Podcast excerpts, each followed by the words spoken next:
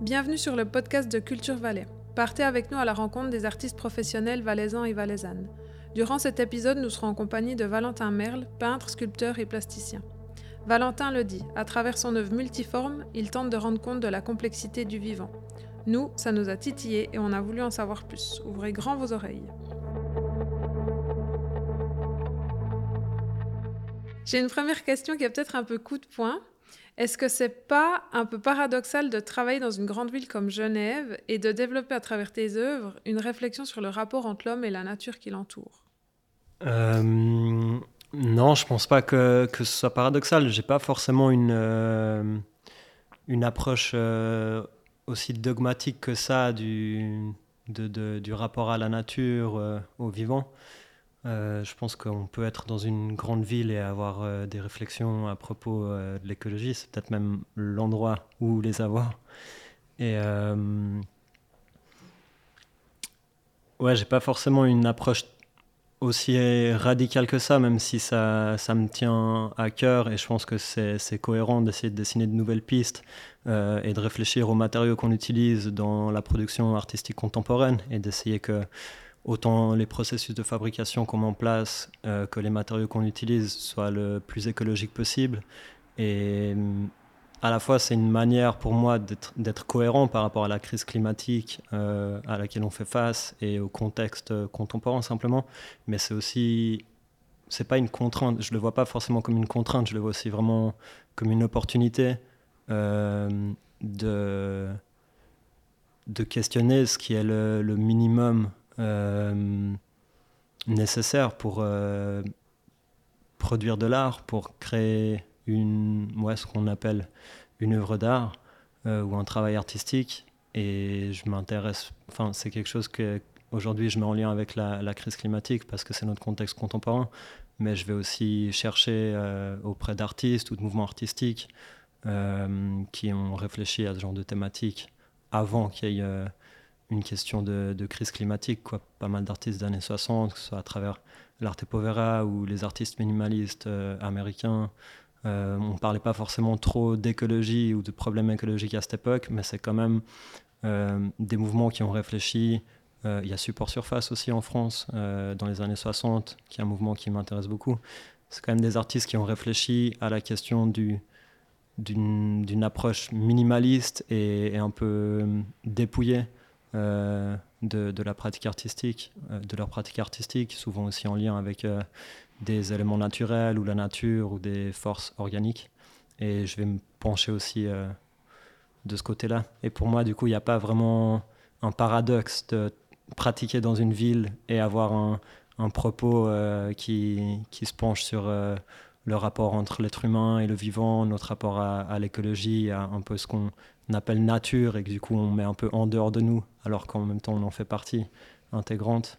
Euh, je pense que c'est des, ouais, des questions qui peuvent aussi euh, se poser euh, au sein d'une ville. Mhm, merci.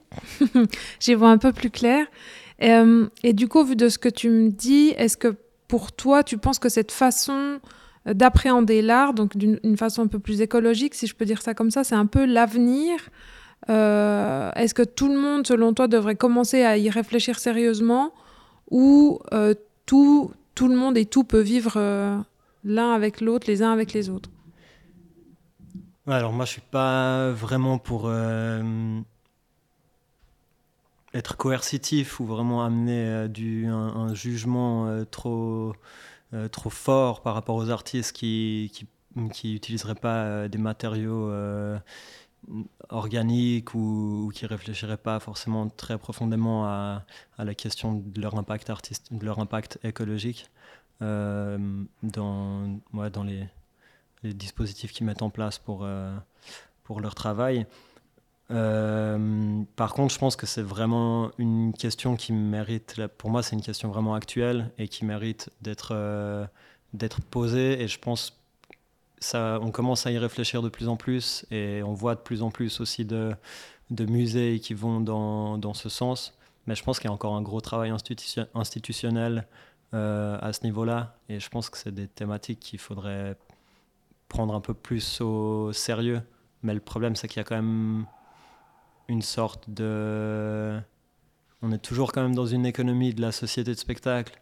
Et du coup, il y a toujours euh, le côté où dans un musée, il y a tout qui doit être impressionnant, qui doit être énorme, qui doit être... Euh, et puis, ça ne matche pas trop avec euh, des questionnements de, décroissance, de minimalisme ou d'avoir une approche où en fait on fait peut-être des choses plus petites et moins impressionnantes, mais qui peuvent aussi avoir une sensibilité, une poétique et un impact aussi fort, malgré que ce soit des, des œuvres faites avec des, moyens simples.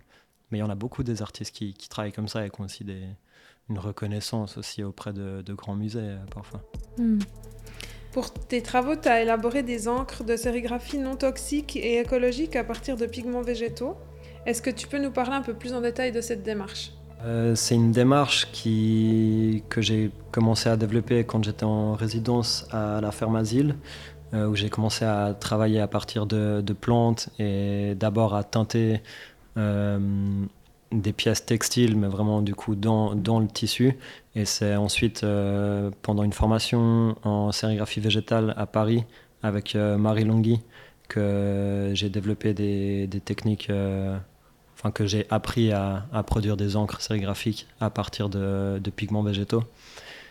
Et ouais, du coup, maintenant, c'est quelque chose qui fait partie intégrante de ma pratique artistique et que je vais continuer à développer. Je continue à me former dans ce domaine euh, et à expérimenter aussi euh, à l'atelier, chez moi, etc. Euh, il n'y a pas forcément la volonté de faire que ça ou de devenir un artiste qui travaille que avec des plantes et qui touche plus jamais. Euh, enfin, à des moments, euh, on doit imprimer des choses avec une imprimante. C'est pas que je suis technophobe non plus. Euh, c'est juste que dans ma pratique artistique, j'essaie de, de, travailler avec des matériaux simples, mais parce que c'est quelque chose qui, qui m'appelle et qui me plaît de, de travailler comme ça. Mais c'est pas forcément que lié aux plantes, ça peut être aussi du matériel de récupération. Là, j'ai récupéré plein de chambres à air. Euh, bon, après, c'est du caoutchouc, du coup, euh, c'est aussi un matériau naturel, mais ça me dérange pas non plus de travailler des fois avec des matériaux industriels ou polluants, euh, mais je préfère les, les récupérer ou que ça vienne d'un second circuit, on va dire. Peut-être quelque chose que je voulais dire encore, c'est qu'il y a un trend ces dernières années dont clairement je fais partie, qui s'intéresse à la, teinture végétale et il y a beaucoup de un peu tutoriels DIY sur internet où c'est pas forcément des des procédés qui sont très durables et très euh, concluants, on va dire, au niveau de la couleur végétale. Et je pense que du coup, il y a une mauvaise presse euh, à ce niveau-là comme quoi les, les, couleurs végétales seraient pas durables, seraient moins euh, colorées ou moins lumineuses euh, que les couleurs synthétiques. Et je pense qu'il y a un mauvais préjugé à ce niveau-là qui est peut-être dû justement à aussi euh, toutes ces pratiques approximatives. Mais au final, avant la révolution industrielle, du coup, pendant presque toute l'histoire humaine, c'est comme ça qu'on a teinté les textiles et qu'on a produit de la couleur, aussi avec des minéraux. Mais il y a quand même une grande, une grande histoire de la teinture végétale et c'est des couleurs qui aujourd'hui sont encore euh, sur des textiles qui datent de il y a plus de 1000, 2000 ans, 3000 ans. Donc avec des bonnes techniques et des bonnes procédures, c'est quand même une approche qui est, qui est valable au niveau de produire une couleur qui soit lumineuse, qui soit de qualité, qui soit résistante. Et je pense que là-dessus, il y a un travail peut-être parce que un... ça commence à devenir un peu plus connu, on pourrait dire que c'est un peu dans l'air du temps, mais on va dire que des pratiques vraiment sérieuses et entre guillemets professionnelles de teinture végétale, c'est quand même quelque chose qui est encore assez, euh, assez marginal. Et du coup, le grand public euh, n'a pas forcément ouais, un, bon préjugé. Et il y a toujours ouais, ce, ce, mythe que les couleurs végétales seraient, seraient pas stables euh, sur le long terme. Mhm.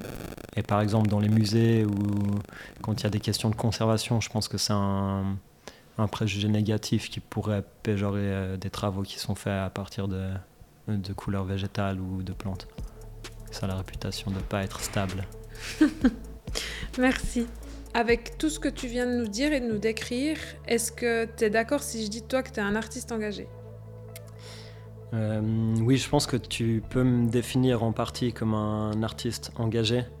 Euh, je pense que chaque geste qu'on fait, et peut-être en particulier dans le milieu de l'art ou le domaine artistique, où on va montrer ensuite notre travail en public, euh, c'est un geste politique. Ce qu'on montre dans les musées, euh, c'est pas quelque chose qui est neutre, c'est aussi quelque chose qui euh, participe à modeler un imaginaire et à modeler une identité culturelle. Donc je pense que dans la mesure où j'essaie de travailler avec euh, des matériaux assez pauvres, d'avoir des, des ouais, de trouver une sorte de poétique dans des petits gestes euh, répétitifs et aussi réfléchir simplement à l'impact euh, écologique de, de, ma pratique artistique. je pense que tu peux dire que dans, dans le, le monde actuel et Ouais, je pense que tu peux dire que je suis un artiste engagé. En tout cas, je pense que dans, dans ce que je mets en place, il y a une forme d'engagement politique qui n'est pas forcément euh, la, quelque chose que j'ai envie qu'on comprenne de manière frontale, mais plus un peu en, filigrane de mon travail, qu'on comprenne qu'il y a quand même une réflexion politique euh, derrière. Merci pour tout ça. Est-ce qu'il y a encore quelque chose que tu aimerais nous dire? Qu'il euh, faut un peu plus de fun et de plaisir, je pense, dans les expositions. Et, et, et que le public viendra.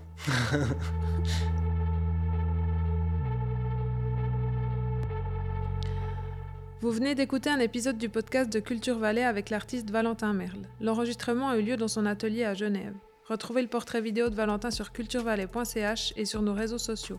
À bientôt pour un nouveau portrait d'artiste.